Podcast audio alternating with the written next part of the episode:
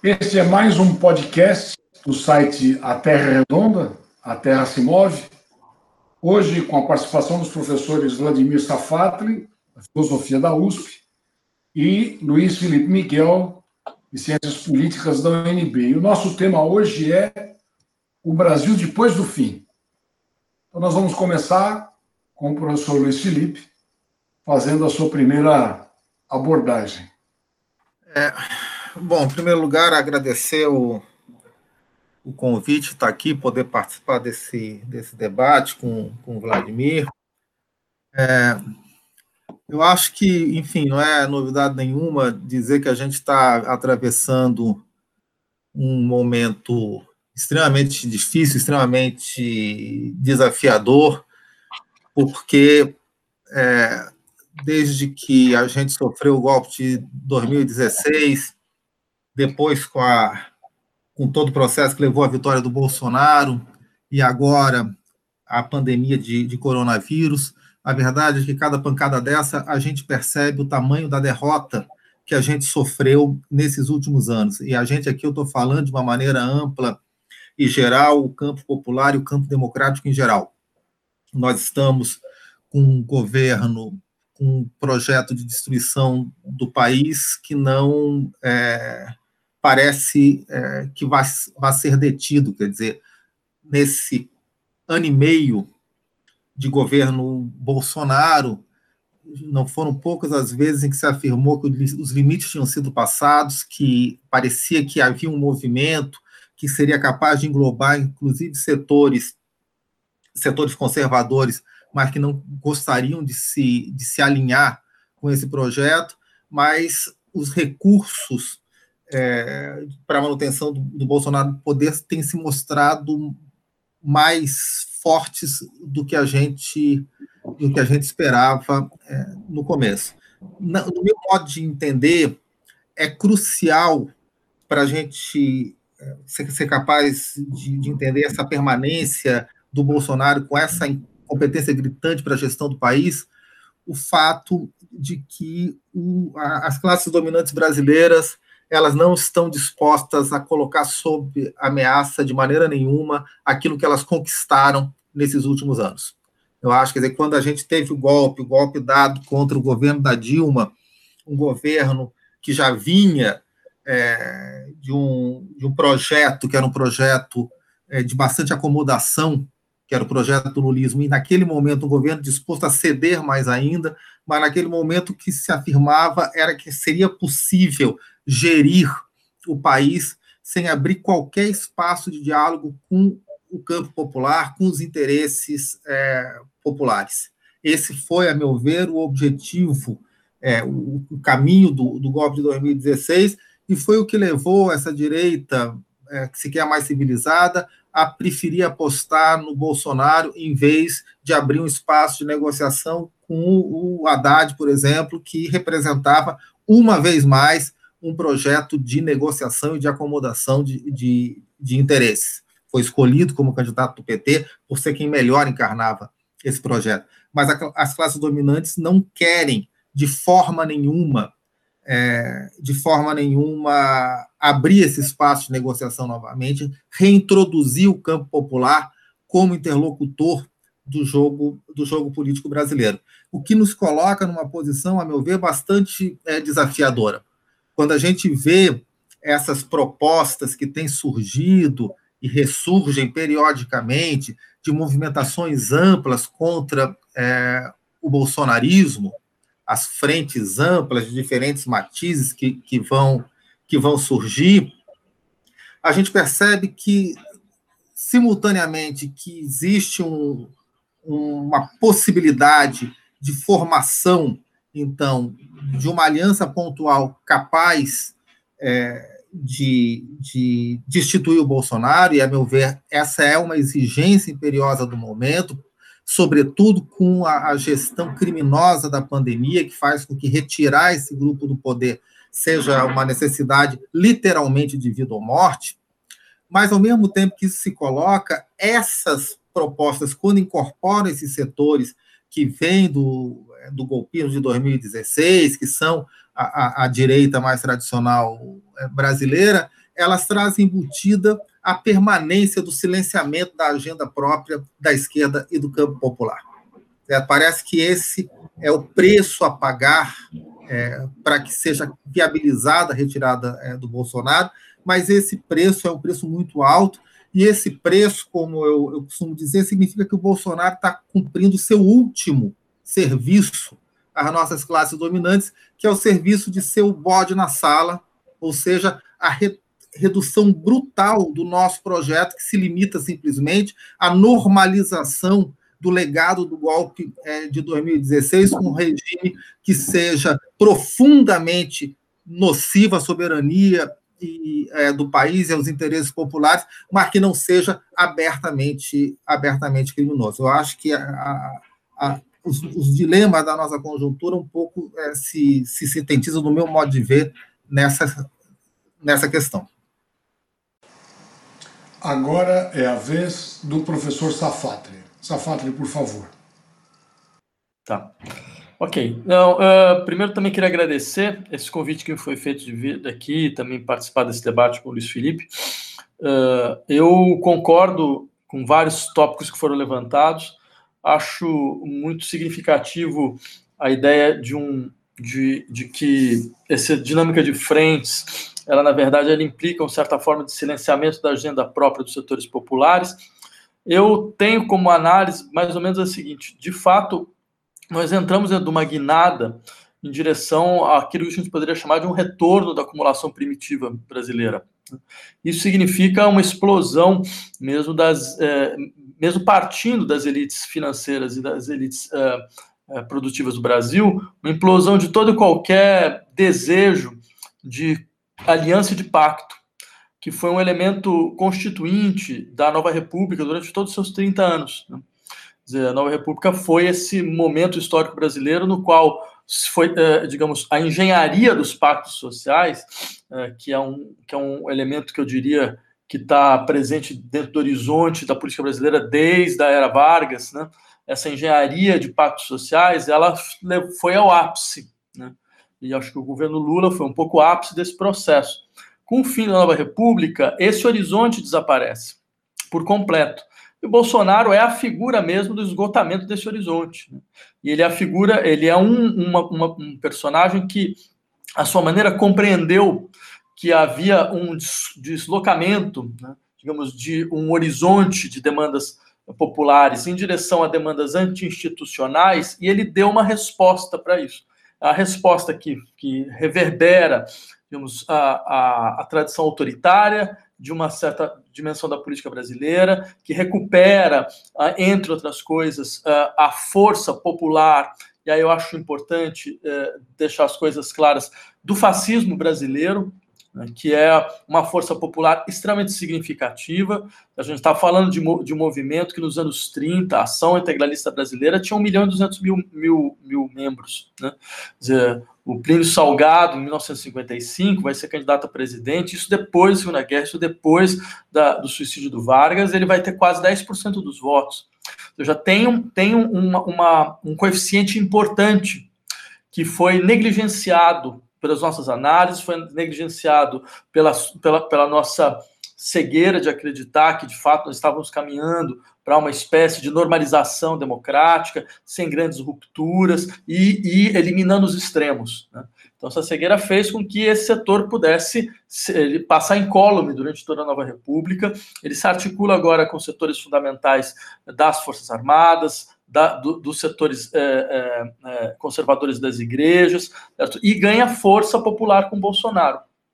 E ele está lá hoje, dentro, mesmo que a gente não fale bem, são os 30% dos apoiadores do Bolsonaro são claramente, tipificadamente, ideologicamente consistentes com esse tipo de, de, de, posição, mas, no mínimo, eles, eles aceitam estar associados a essa posição o que também é algo extremamente relevante dentro, dentro do que nós podemos esperar que eles sejam capazes de fazer ou não.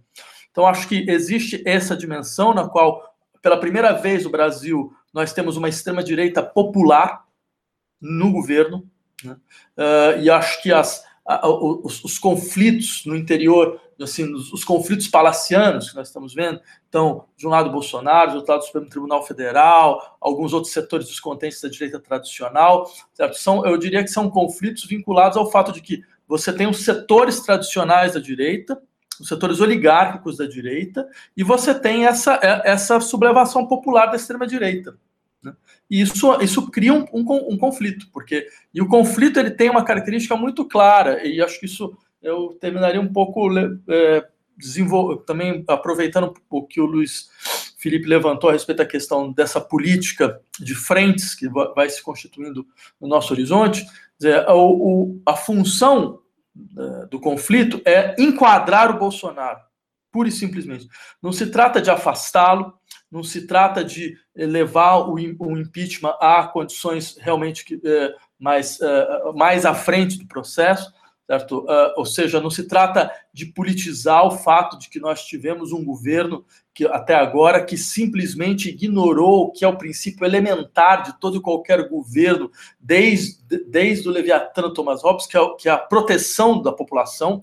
Ao contrário, foi um governo que que imolou a população num altar sacrificial ultra neoliberal de, de desengajamento, de desresponsabilização absoluta. Certo? Esses setores eles não têm nenhum interesse nisso. O setor, o único interesse é que ele seja domado, como se isso fosse possível, ou seja, é enquadrado como se isso fosse possível. E o preço disso para a esquerda, eu também concordo com isso, é, é, o, é a pá de cal final da esquerda brasileira porque, porque o que vai acontecendo dentro dessa dinâmica é que, de fato, nós vamos depondo toda a nossa agenda de, de, de digamos, de rupturas, de radicalização de rupturas que seriam necessárias para esse momento, por, por uma espécie de ética da responsabilidade. Né? Mas alguém tem que tomar alguém tem que pensar no país. Né? E aí o que acontece? Vai acontecer uma coisa muito parecida com o que aconteceu na Itália. É o modelo é quase o mesmo. A Itália teve a mesma coisa. Você tinha uma esquerda extremamente forte, popular, você tinha o maior partido comunista do Ocidente, você tinha movimentos autonomistas de grande envergadura. O que acontece? A, a, emerge uma figura que mistura algo muito, que é um pouco o avô do Bolsonaro, Berlusconi, que está tá, tá na mesma linha e toda a política italiana se organiza contra o Berlusconi. E vai criando essa dinâmica de frente que, que tem um preço para a esquerda, que a esquerda está sempre a, a, a, a, a reboque do que a direita está disposta a fazer ou não. Né? Veja o que aconteceu com essa dinâmica de frente. Bem, até, aí vai uma autocrítica. Eu mesmo fiz, assinei um desses, um, desses, um dessas petições blá blá blá. o que aconteceu com as pessoas que assinaram duas semanas depois? Um fala que, olha, é necessário ter tolerância com o Bolsonaro. O outro fala que não, não é hora de fazer o um impeachment.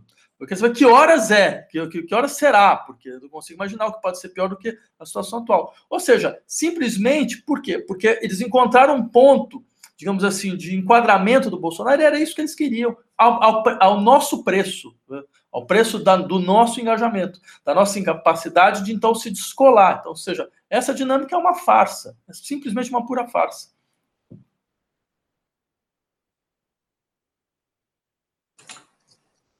Luiz Felipe, professor Luiz Felipe? É.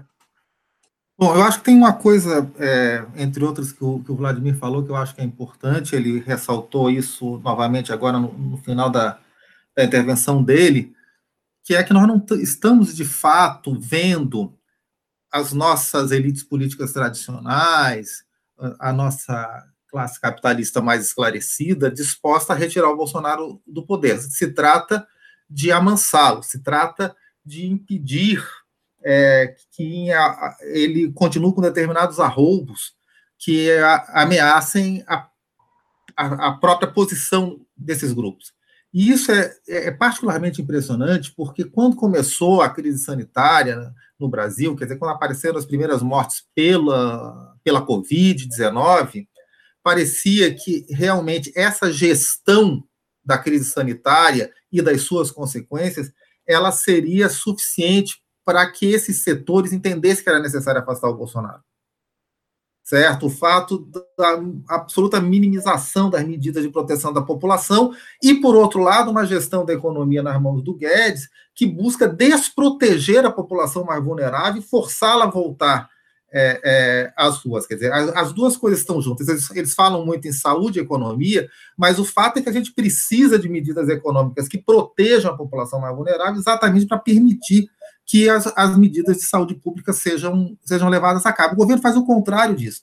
Mas depois que passou a indignação inicial, quando começou a crescer a curva de contaminação e de morte no Brasil, esses setores parece que se acomodaram. Quer dizer, a, a, ideia de que a gente pode continuar com essa mortandade no Brasil e com um governo completamente é, sem responsabilidade por essa gestão ela está sendo normalizada. O que, que é preciso? É preciso que o Bolsonaro pare, em falar, em, pare de falar em fechar o Supremo. É preciso que o Bolsonaro volte a negociar com a maioria é, do Congresso, está aí cedendo cargos, procurando colocar em, algumas pessoas que sejam mais aceitáveis é, para esse grupo. Então, ele está sendo é, é, civilizado, mas isso é, é algo extremamente é, é, reduzido, quer dizer, não se trata sequer de garantir um governo que tenha uma resposta minimamente razoável à crise sanitária, à crise sanitária é,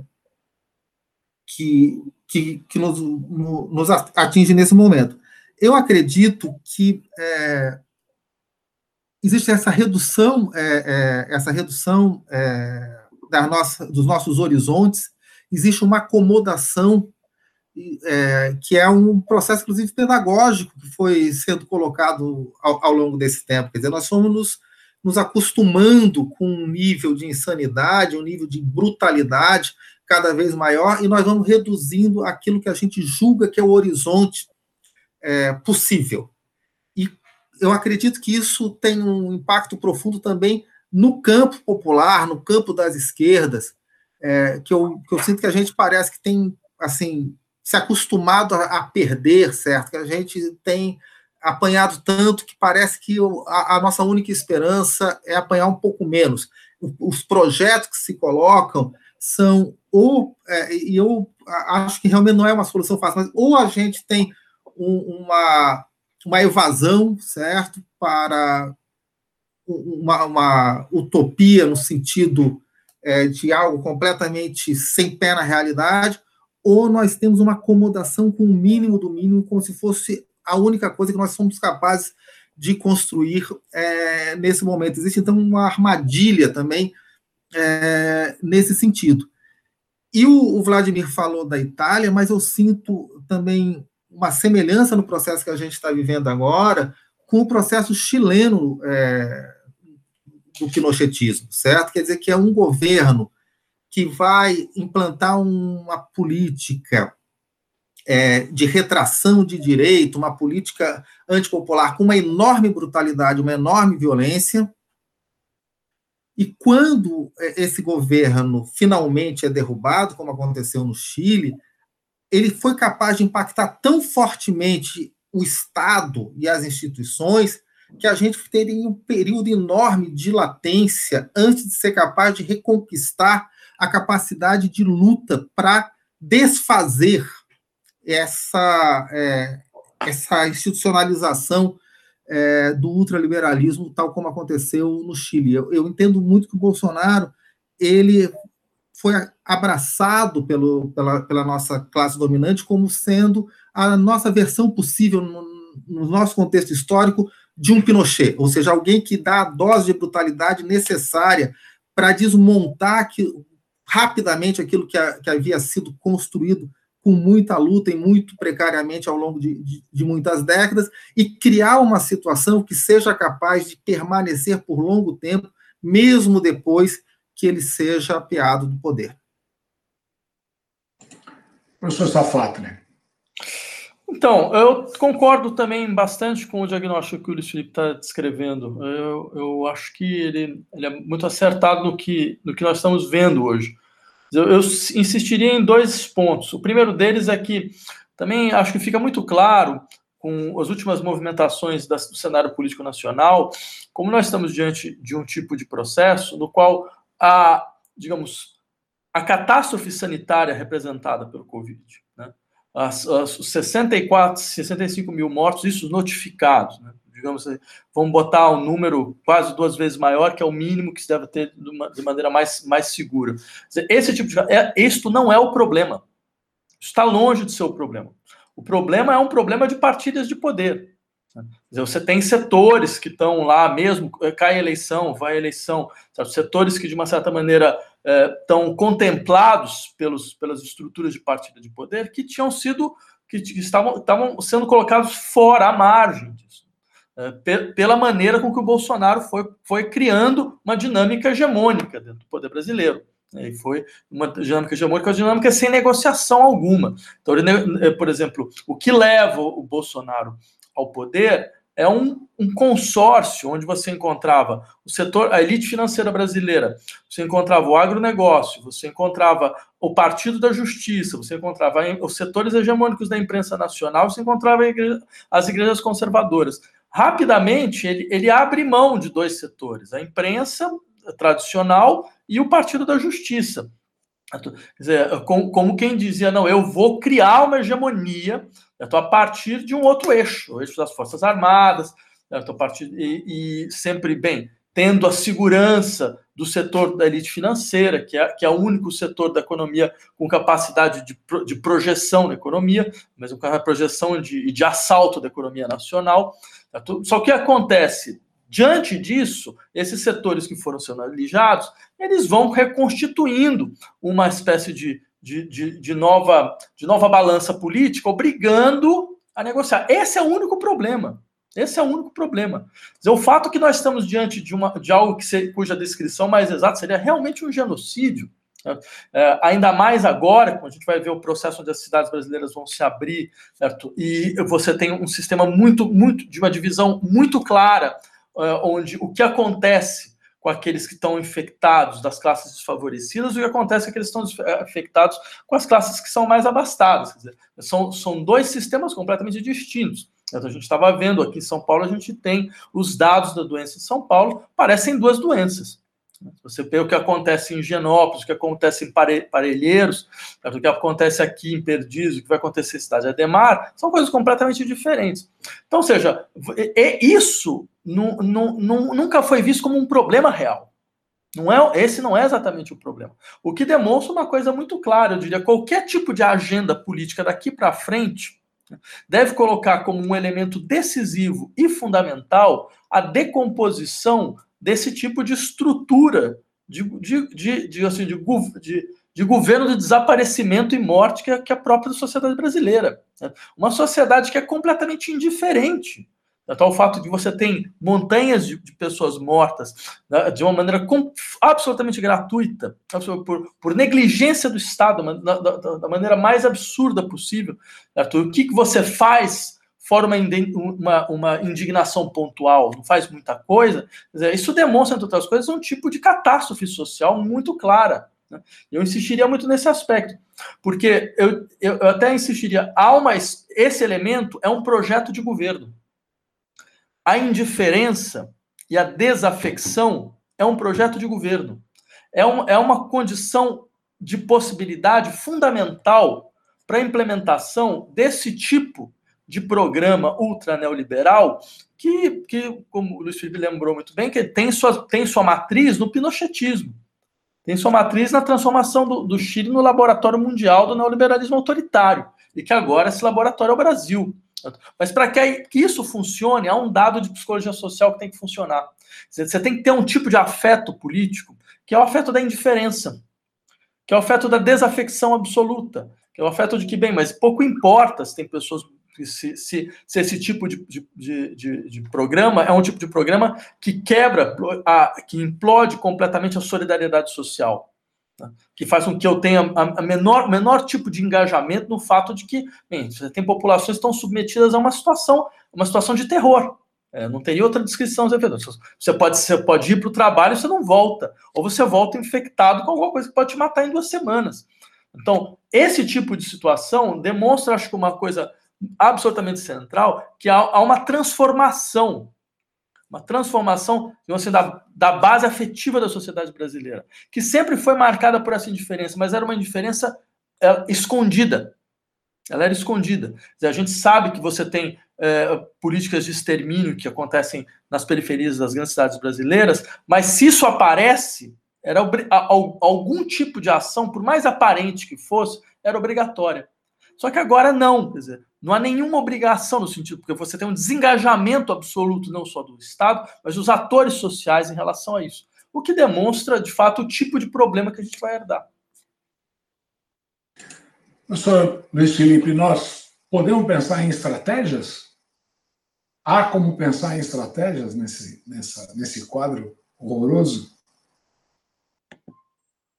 Olha, Arthur, eu acho que nós temos que pensar em estratégias, o que não quer dizer que seja fácil, certo? Porque é, o que a gente tem visto há, há, há algum tempo já é uma mudança muito rápida por parte da direita, sobretudo dessa direita extremada, dos parâmetros da disputa política, certo? Então, uma série de percepções que estavam assentadas sobre como os agentes políticos eles se colocariam, essas percepções elas foram atropeladas por uma nova extrema direita, nova não nos seus conteúdos valorativos, mas nova na sua forma de se colocar na, na, na disputa política, e parece, em suma, que a gente está vivendo um novo jogo político do qual nós não sabemos as regras, eles sim. Então, a, a gente tem essa,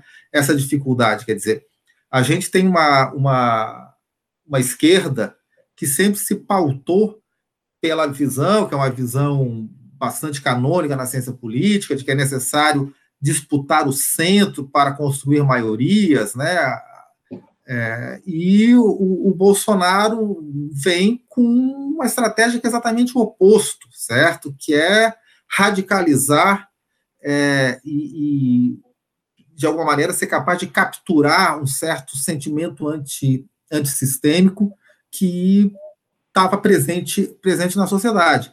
E a esquerda, ela vai, majoritariamente, abandonando a sua visão crítica sobre a institucionalidade da democracia liberal limitada e passa a se colocar na posição de a grande, a última guardiã desse modelo que, no entanto, nós historicamente sempre criticamos como extremamente insuficiente, enviesado e incapaz de cumprir as promessas igualitárias e emancipatórias que ele é, fazia. Então, existe uma mudança nessa dinâmica, quer dizer, ou então, nós sempre trabalhamos com a ideia de que existia uma, uma, um incentivo, que é um incentivo estrutural da forma de democracia limitada que a gente tinha, a passividade política das massas, e você vê a extrema-direita trabalhando com o contrário, com uma hiperativação é, é, de sua base.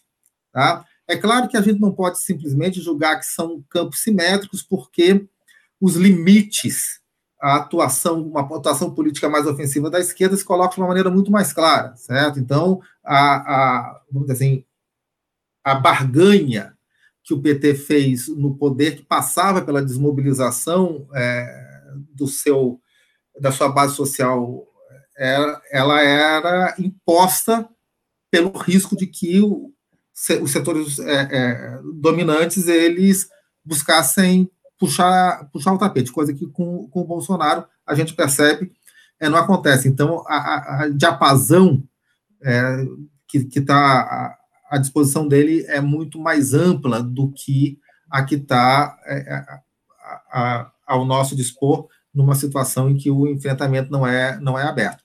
Mas a gente tem que pensar, porque eu acho que é, é, se a gente não for capaz de formular uma estratégia, uma estratégia que seja capaz de apreender as linhas de força centrais da, da situação que a gente está tá vivendo, e que seja capaz, que eu acho que para mim isso é fundamental, de compatibilizar num projeto político com algum grau de unidade, os diferentes é, é, as diferentes agendas dos grupos que estão sofrendo as agressões é, nesse momento, porque é, existe uma pluralidade de agendas aí que tem que ser, ser colocadas para aproveitar as energias de resistência que estão presentes na sociedade. Se a gente não for capaz de construir isso, nós vamos estar sempre correndo atrás da conjuntura, como parece que é o que está acontecendo hoje. Quer dizer, nós, existe uma baixa capacidade de iniciativa do campo popular é, de maneira geral. Nós estamos à espera, isso se, se manifesta muito também é, nas esperanças que surgem, né? Então, a esperança que vai vir a bala de prata que vai é, destruir o Bolsonaro, seja é, pela Vaza Jato, seja pelo Queiroz, e essa bala de, de, prata não vem, mas nós não podemos esperar essa, essa solução é, é, extraordinária. É necessário entender o que está acontecendo para ser capaz de reconstruir a nossa capacidade de é, mobilização. Agora, é claro, é mais fácil falar que é necessário construir uma estratégia do que, de fato, estabelecer essa estratégia é, para não me estender demais, eu acho que o ponto central é que nós não ganhamos nada se o projeto político da esquerda ele for apagado. Se a gente aceitar uma restrição do espaço do debate do debate político, se a gente aceitar uma acomodação com as violências que foram é, realizadas no, no, no passado próximo. Eu acho que, inclusive, a experiência recente, ela deveria servir para nos mostrar que essa ideia de que a acomodação nos fortalece, a ideia do melhor um pássaro na mão do que os dois voando, ela se mostrou, ela se mostrou falha, certo? A acomodação, ela nos retirou capacidade de resistência quando os setores mais reacionários da, da sociedade brasileira decidiram passar, passar a ofensiva. Nós não tínhamos capacidade de mobilização exatamente porque a acomodação é, nessa situação, tinha é, minimizado essa capacidade, é, essa capacidade de, de, resistência. Então, é necessário construir um, um, programa que seja um programa claramente à esquerda, que seja capaz de linkar essa situação que a gente está vivendo com os padrões históricos de desigualdade e de opressão que são presentes é, é, na sociedade brasileira. E entender que você não tem uma situação para essa crise pontual, se não atacar as raízes estruturais é, da, dessa situação. Esse projeto ele tem que ser anunciado com, é, com clareza e com, e com coragem. Se o preço for mais uma vez o seu silenciamento, eu acho que a gente vai simplesmente postergar uma situação é, de, de fraqueza permanente.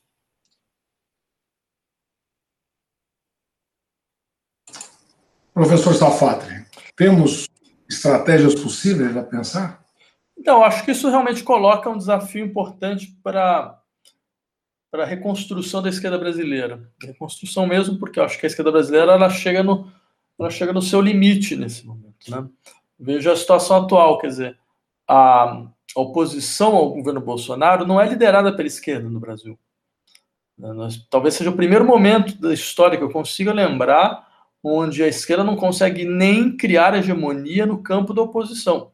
A oposição é feita pela direita, a direita contra a extrema-direita.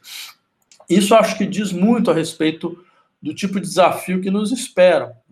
Eu, para mim é muito difícil não lembrar uh, de um texto do Carlos Marighella nesse contexto. Eu fiz a, a organização dos textos dele para uma coleção da, da editora Ubu, e ele faz um diagnóstico em 1966, quando abandona o Partido Comunista Brasileiro, que para mim foi realmente aterrador, porque demonstra o grau de repetição da história brasileira. Ele diz uma coisa mais ou menos a seguinte: ele fala, olha, o Partido Comunista Brasileiro, ele, ele durante décadas teve uma capilaridade popular inquestionável, uma capacidade de mobilização também inquestionável, representava setores extremamente significativos da sociedade brasileira, das suas classes favorecidas, e tudo o que ele fez com essa força política foi procurar entrar em consórcios com a dita burguesia esclarecida nacional, tendo em vista um processo gradual, lento e seguro de transformação. O resultado foi um golpe, mas um golpe que aconteceu de forma tal que a esquerda brasileira não estava nem sequer preparada para tanto. Eu não estava nem preparada para agir. Estou dando o resultado que deu, quer dizer, isso, esse golpe foi, foi assim, a origem da mais longa ditadura militar da história da América Latina naquele período. Né? Então, eu insistiria nesse ponto, porque é muito claro como nós voltamos ao mesmo lugar. Né? Porque não só no Brasil, mas no mundo inteiro, a política foi para os extremos. Isso é claro. Isso é, esse é um processo que vem desde 2008. Desde a crise de 2008, a gente vai vendo esse descolamento dos extremos em relação à conquista do centro político. Né? Só que de, dentro desse processo, a extrema-direita ela conseguiu se posicionar de uma maneira mais explícita e mais rápida, e com isso ela foi, ela foi, ela foi constituindo mais claramente seu polo. Mas é sempre bom lembrar que em países onde você teve uma esquerda que conseguiu se afirmar mais rapidamente, também mais rapidamente, enquanto esquerda, certo? você vai criando um sistema de, de, de balança, de balanceamento. Veja, mesmo a Inglaterra, o Reino Unido, por mais que se fale, quer dizer, Unido, o Partido Trabalhista Britânico com o Corbyn deu uma guinada à esquerda que nunca tinha dado na história, sei lá, desde os Levelers do, do século XVII. Certo? Então, isso, isso indicava, ou indica, ao menos, mesmo que o, o projeto não tenha sido eleitoralmente bem sucedido, ele indica ao menos o fato de que você tem setores significativos, expressivos das populações que se descolaram do centro descolaram radicalmente do centro e estão à margem, estão, procura, estão, estão se consolidando nos extremos. Numa dinâmica como essa, a pior coisa que pode acontecer é a esquerda não ter condição de ocupar o extremo que lhe, lhe cabe. E é isso que está acontecendo no Brasil, porque o Brasil tem a esquerda mais legalista do mundo. É assim, é, é, ela é a última a acreditar no Estado Democrático de Direito, quando o Estado Democrático de Direito já demonstrou que nunca existiu. Então, ela é a última a defender alguma coisa parecida com a democracia parlamentar, onde a democracia parlamentar demonstrou que era simplesmente um sistema de gestão muito, muito, assim, muito explícito, né, de certos limites evidentes das possibilidades de transformação social no Brasil. Então, eu diria, claro, agora o problema fundamental é esse, quer dizer, é, exige-se da esquerda um tipo de clarificação ideológica que ela nunca teve no Brasil nos seus setores hegemônicos. Ela nunca teve. Ela joga um pouco entre essa situação de tar, estar fora do governo, depois entrar no governo, certo? e quando entra, sempre entra um pouco com esse discurso de que, não, olha só, mas a gente, nossa situação do, da correlação de forças é desfavorável, então a gente vai ter que precisar a, a ajeitar um ponto aqui, outro ponto ali, um ponto ali. Então ela, ela, ela se transforma num grande gestor de políticas públicas? Então, num grande implementador de políticas públicas, mas esse é o seu horizonte final. E esse foi o seu horizonte final. Eu diria, numa situação brasileira onde isso era só um passo a ser dado dentro de um processo mais estrutural de transformação, a esquerda demonstrou que não tinha sequer imaginação política para tanto. É, porque isso não estava efetivamente no seu horizonte de governo. Não estava. Né? Então, hoje a gente tem a seguinte situação. Do ponto de vista econômico, não há clareza sobre o que é um, o que pode ser um governo de esquerda para o Brasil daqui para frente. No, no, o que, que a gente de, de, fato quer fazer? Então, você, por exemplo, ah, os setores da esquerda eram contrários à reforma previdenciária. A esquerda governa estados fundamentais do Brasil hoje. Todos esses estados tiveram sua reforma previdenciária, que foram feitas de maneira mais ou menos, em larga medida, mais ou menos seguindo o padrão da reforma previdenciária da federação. Então, então há uma questão, mas o que, que se quer então de verdade? Tinha, eu lembro, tinha setores que falavam, não, a esquerda precisa, precisa da sua reforma previdenciária. Mas como assim da sua reforma previdenciária?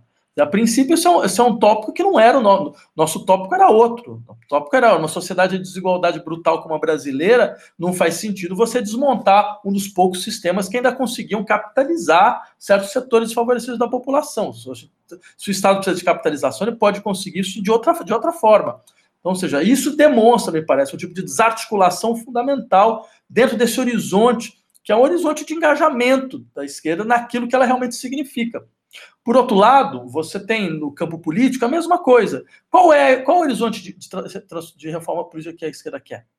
O Bolsonaro tem lá o seu horizonte. Você fecha o Congresso, fecha fecha o Supremo Tribunal e você cria um outro tipo de dinâmica. E a esquerda, ela, vai, ela é a defensora do Supremo Tribunal do, do check and balance dos poderes do Supremo Tribunal Federal, do Congresso Nacional. Não, mas você percebe? Eu queria só insistir num ponto. Há de se pensar, para entender melhor o que é o país, há de se pensar que o, o primeiro presidente eleito certo? que chega à população e fala: olha, é necessário armar a população, não foi o João Goulart, não foi, não foi o Lula, não foi Dilma, não foi ninguém, foi o Jair Bolsonaro. Isso diz alguma coisa. E por fim, só para terminar, quer dizer, a única coisa que a esquerda tem a colocar hoje são políticas sociais de reconhecimento. que ficam hiperinflacionadas, porque é o único setor onde a gente percebe alguma transformação efetiva da esquerda. Então, essas políticas que vão, que vão procurar criar estruturas institucionais para a defesa de, de, de, setores vulneráveis, historicamente vulneráveis da sociedade, o que elas são absolutamente fundamentais, mas é a única coisa que a gente tem. É a única coisa. Professor Luiz Felipe,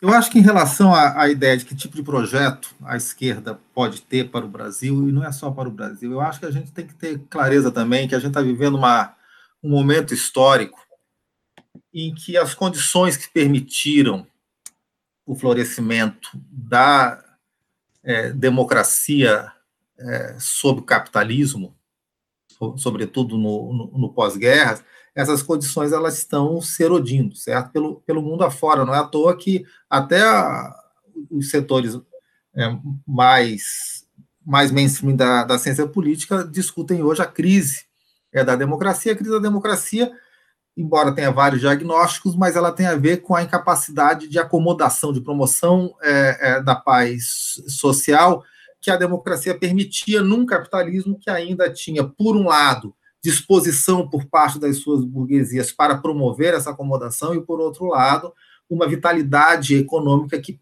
propiciava essa acomodação, que sempre foi mais difícil nos países periféricos, como é o nosso caso. Sempre houve mais dificuldade, porque, evidentemente, na hora do frigir dos ovos, a, a, a pacificação do conflito social era mais importante para os países centrais, e se fosse necessário, então, promover é, formas mais agressivas de imposição da dominação aqui na periferia, esse era um preço que poderia ser, ser conveniente pagar. E é, essas condições elas têm elas têm se erodido, quer dizer, com o aumento é, da, da concentração da riqueza, com o fim é, do, do incentivo à acomodação que a ameaça soviética representava e, sobretudo, com a crise é, da economia capitalista, uma crise aí que se estende já é, é, é há, há, muito tempo. Se essa situação ficar mais complicada, é, de, mesmo para os países centrais, por uma situação nossa de, de, de, economia periférica, ela se torna mais dramática ainda.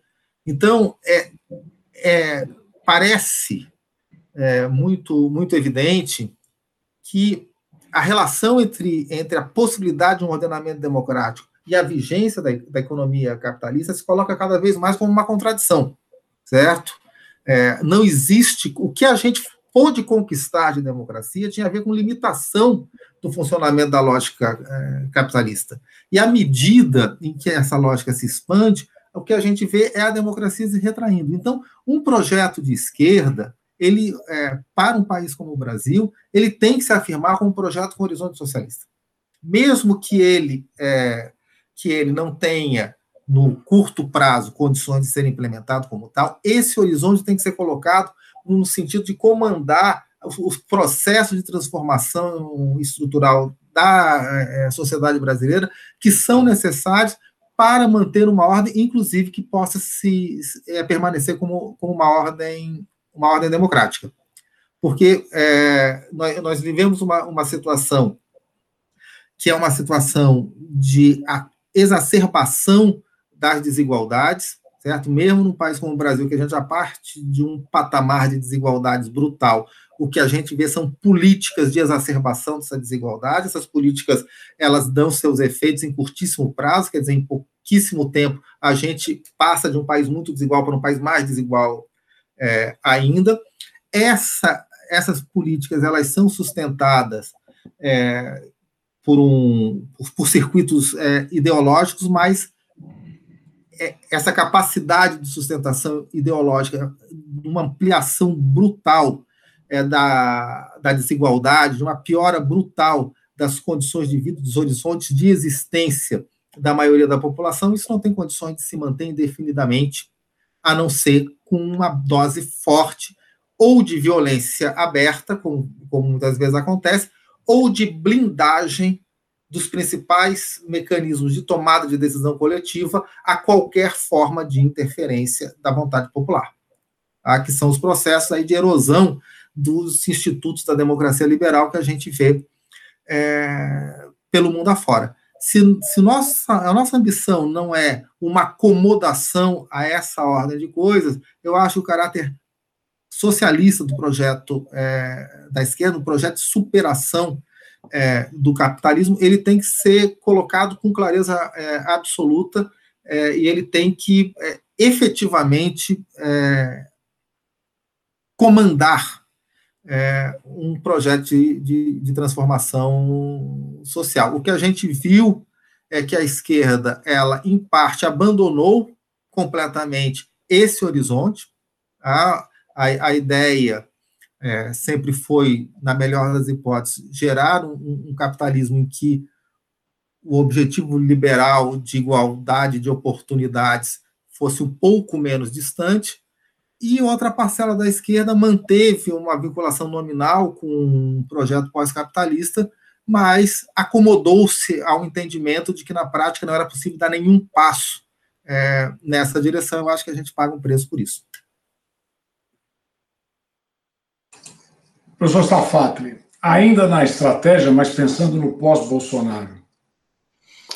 Então, eu diria que, de fato, aparece para a esquerda uma, uma tarefa fundamental no Brasil, uh, e a tarefa fundamental, eu diria, é de assumir uh, um tipo de, de posição que ela nunca teve, porque me parece que a esquerda brasileira, pelo menos de, desde o fim da ditadura militar, desde o horizonte da República, ela foi se colocando numa posição que é muito bem descrita quando os gregos, uh, o Siriza grego ganha a eleição na Grécia, o Varoufakis, que era então o primeiro-ministro da economia que eles tiveram, fez, escreveu um artigo muito significativo no The Guardian, dizendo mais ou menos o seguinte: é necessário salvar o capitalismo dele mesmo.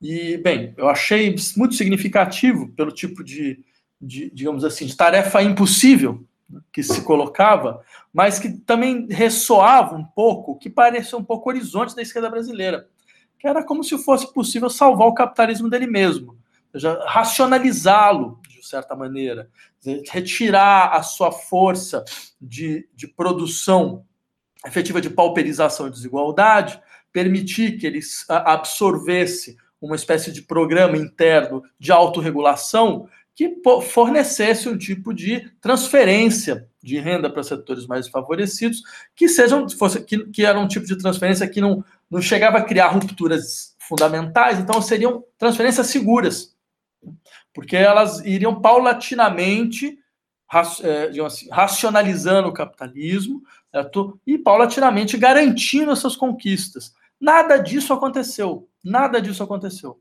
Aconteceu muito pelo contrário. É, nunca a classe trabalhadora brasileira teve uma situação tão vulnerável quanto agora, sem nenhum setor organizado e com grande força política capaz de defendê-la. Porque todo esse processo é, cobrou um preço alto, né, cobrou um, um, preço político alto que, que, cai, que explodiu nas costas da esquerda brasileira. Então, eu diria, isso, isso coloca uma questão fundamental, que é para onde a gente vai depois disso? O que se faz depois disso? Porque eu insistiria muito no aspecto.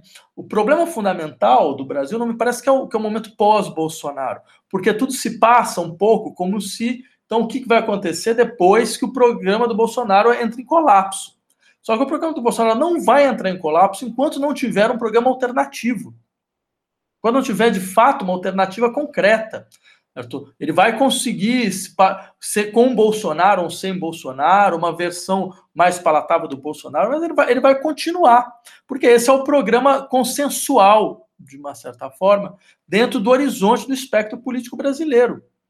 É um, é, com um pouco de maior ou menor impacto, mas é um programa consensual. Não há um programa que rompa com isso. Não há um programa que, bem, que insista, olha, tem, é, há, há um horizonte de saída do capitalismo para a esquerda. Não tem, não tem um outro horizonte de negociação possível. Ainda mais num momento de completa irracionalidade do sistema como agora. Ainda mais num momento onde você vê, quer dizer, o, o processo de concentração ele vai sendo cada vez mais explícito, certo? O processo de, de descompromisso social é cada vez mais óbvio, e, e dizer, acreditar que depois você vai poder puxar essas pessoas para trás, o movimento é um pouco meio, meio como esse. O Bolsonaro ele é aquele que vai ter que radicalizar, porque se tiver que dar um passo para trás, é um passo para trás, é, é indiferente esse um, esse um passo para trás. Né? Não vai se sentir nada. Mas eu insisto, insisto nesse aspecto. Veja, a esquerda brasileira poderia utilizar o, o seu poder, porque ela tem. Porque, nós, porque a esquerda governa cidades importantes, governa estados importantes, e mostrar, a partir desse governo, um tipo de horizonte diferente, ou de tensionamento do horizonte. Isso não é feito. Muito pelo contrário, porque nós temos nós, vivemos num, num, momento que é um momento de, de, de, assim, de uma a, a, a, principal característica é a paralisia nossa. É muito significativo todos os movimentos políticos que todos, todos os movimentos no sentido toda a gestualidade política que foi produzida nesse último ano. Por exemplo, pegue a questão do impeachment. Dizer, é, tudo se passou como se a esquerda tivesse desesperada para encontrar uma razão para não pedir o impeachment. Né? desesperada para falar: não, mas veja bem, não é exatamente o momento. Não, mas a gente precisa compor forças. Compor forças com gente que nunca vai pedir impeachment. Nunca, nunca. Nunca vai partir para frente para pedir impeachment. Então a gente, a gente, é, como, é um pouco aquela história do Sartre, do sujeito que procura as grades da prisão para poder se bater contra. Para dizer, não, mas você percebe, pelo amor de Deus, não me tirem as graças da prisão, porque eu não vou ter como resolver a minha situação, entendeu? Dizer, uma situação de, de, de, ter que assumir a liberdade que eu tenho. Então, a esquerda brasileira, eu diria que ela funciona hoje nesse registro. Dizer, é, é, ela é a primeira a precisar acreditar na sua própria impotência. Porque a impotência não é a impotência da força dela. A impotência é a impotência da sua capacidade de proposição e de imaginação, que é, essa é a mais brutal, a mais dramática, é a pior de todas. Mas essa é a na qual nós estamos agora. Professor Luiz Felipe, indo para o nosso encerramento, o pós-Bolsonaro.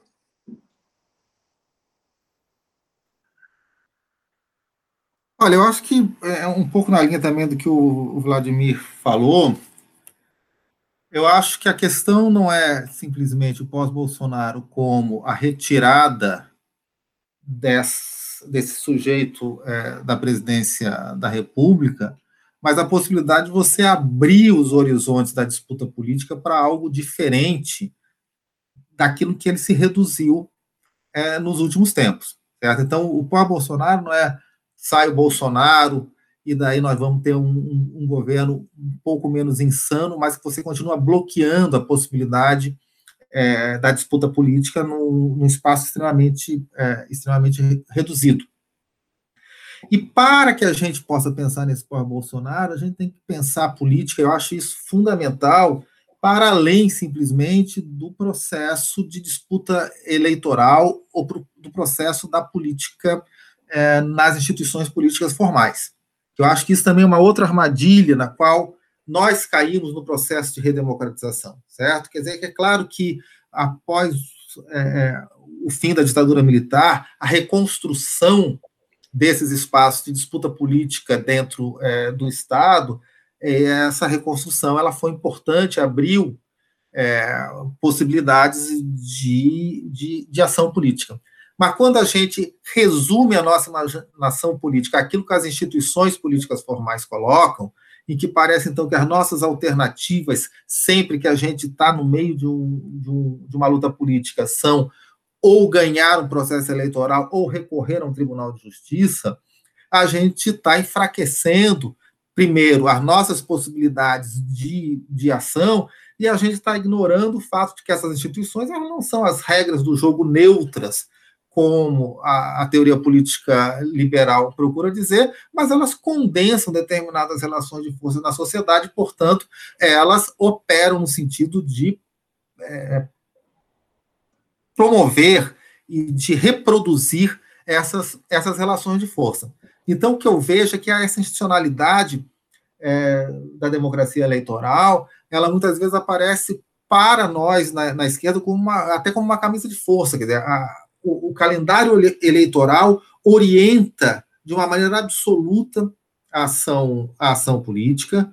As disputas internas, elas são, em grande medida, é, levadas adiante por conta das ambições é, eleitorais dos diferentes, dos diferentes agentes, e a vitória no processo eleitoral conta sempre como um objetivo em si mesmo que leva a todo tipo de concessão para a obtenção dessa vitória. Não estou dizendo que não seja importante disputar a eleição, mas a eleição tem que ser vista como um momento de uma estratégia mais ampla de transformação da correlação de força na sociedade. Porque a gente não pode ter a ilusão de que é, é, é Bolsonaro cai ou chega ao final do mandato, nós temos uma nova eleição, e nessa eleição nós vamos ser capazes, pela simples força é, da, das, das, urnas, a levar o país para um, uma direção diferente, uma direção menos é, concentradora é, da riqueza, menos, menos violenta. Porque essas condições não se dão pelo processo eleitoral. Aliás, isso é algo que a gente percebeu claramente no, é, na história brasileira recente. Dilma ganhou em, em, em 2014. Numa campanha super complicada, com aquele programa dela, ela não foi capaz sequer de, no, enquanto ainda estava no governo, colocar minimamente em, em, operação o programa com o qual ela ganhou a eleição. Em seguida, apesar de todas as concessões, ela é derrubada. Depois nós temos a, a eleição de 2018 com aquilo que o, o cientista político Renato Lessa chamou de um impeachment, é, um, um impeachment. É, gente, agora me fugiu a, a palavra. É, do Lula, certo? Ele, ele, ele, ele sofreu um impeachment antes de, antes de, antes de ser eleito. Impeachment preventivo. É, impeachment preventivo do Lula. Então, quer dizer, é um processo eleitoral que ele já é, é já, já, já tem sido constrangido na sua própria dinâmica e que leva governantes que têm a sua capacidade de ação constrangida também por esses mesmos grupos. Certo? Então, se você não é capaz de pensar numa estratégia que vá além disso, uma estratégia que passe por formas de mobilização e de ação que combinem a institucionalidade com a extra-institucionalidade, que sejam capazes de promover uma disputa na sociedade que não seja simplesmente aquela que é canalizada pela disputa política formal, nós vamos estar condenados à derrota ou condenados a vitórias que não nos levam a lugar nenhum. E esse foi o grande a grande concessão, na verdade, dos governos petistas, que foi a construção de uma base eleitoral petista forte, graças às políticas é, de, de transferência de renda, sobretudo, as políticas compensatórias do PT, mas essa base ela foi ensinada que a única forma de ação política que estava ao dispor dela era o voto. E no momento que esse voto perde poder, essa base ela não consegue se manifestar. Então, o que a gente viu, por exemplo, foi no caso da, da condenação e da prisão do Lula, uma massa de eleitores potenciais do Lula frustrada, mas que não conseguia se manifestar contra aquela arbitrariedade de forma nenhuma, porque tinha sido ensinada que o voto era a sua única é, é, forma de, de, de ação política. E uma massa que, em parte, não, não majoritariamente, mas em parte, inclusive, estava disponível a qualquer outra oferta do mercado político, inclusive à extrema-direita. Então, se a gente não for capaz de entender que a luta política ela tem que se fazer por meio de um processo permanente de acúmulo é, e, e, e, de disputa é, que se dá no espaço da sociedade para além das instituições políticas formais, nós vamos ficar engessados é, e, e sem capacidade de dar qualquer passo além de, na melhor das hipóteses, recuperar o ordenamento é, é, da Constituição de 1988, já atingido pelo golpe de 2016. Obrigado, professor Luiz Felipe. Professor Vladimir, para fazer o nosso encerramento. Tá, eu diria basicamente o seguinte: acho que a situação brasileira hoje é uma situação bastante singular, porque, por um lado, nós percebemos claramente uma, energia, uma forte energia de revolta da sociedade brasileira. Só que uma energia de revolta sem possibilidade de incorporação. Porque o campo de organização e incorporação dessa revolta, que era a esquerda brasileira, ele se decompôs. Então, uh, ele, não, ele se decompôs no sentido de que os seus modos de organização eles se demonstraram inefetivos para o momento atual. A sua capacidade de transformação se demonstrou nula, em larga medida. Então, nós ficamos numa situação onde uh, há, de maneira muito clara, um descontentamento, uma revolta e uma expectativa de setores importantes da sociedade brasileira por transformações efetivas que não sejam simplesmente essas, essas ressurgências do núcleo mais autoritário, proto-fascista da, da, da, história nacional, sabe, é, no poder. Só que dentro desse, nesse momento, fica muito claro como seria importante, eu diria, a, a esquerda brasileira uh, assumir isso de uma vez por todas e, e, decompor suas estruturas de organização que ficaram muito arcaicas. Os, seus partidos já não, já não têm mais a representatividade que tinham, a sua configuração deles não faz o menor sentido mais. Então, você deveria ter mesmo um momento de, de reconstituição, a compreensão clara. Houve uma ruptura histórica. Esses últimos anos foram um ano de ruptura, mas foi uma ruptura pela, pela degradação. Né? E essa degradação que permitiu a ressurgência de coisas que muitos imaginavam que, que já, tinham, já tinham sido ultrapassados. Eu lembro de debates há cinco, seis anos atrás, um pouco antes do, do, do golpe contra Dilma, as pessoas falando, não, mas veja bem, uh, o Brasil é a democracia mais consolidada dos BRICS. Não foi uma vez só que eu vi isso, não. Eu vi várias. Eu, e era mais ou menos o, mesmo termo. Eu imagino que deve ser alguma coisa, algum, algum, chavão que apareceu em algum lugar. Mas, ou seja, isso demonstra muito claramente a nossa insensibilidade absoluta em relação aos riscos que o país realmente vive. Né?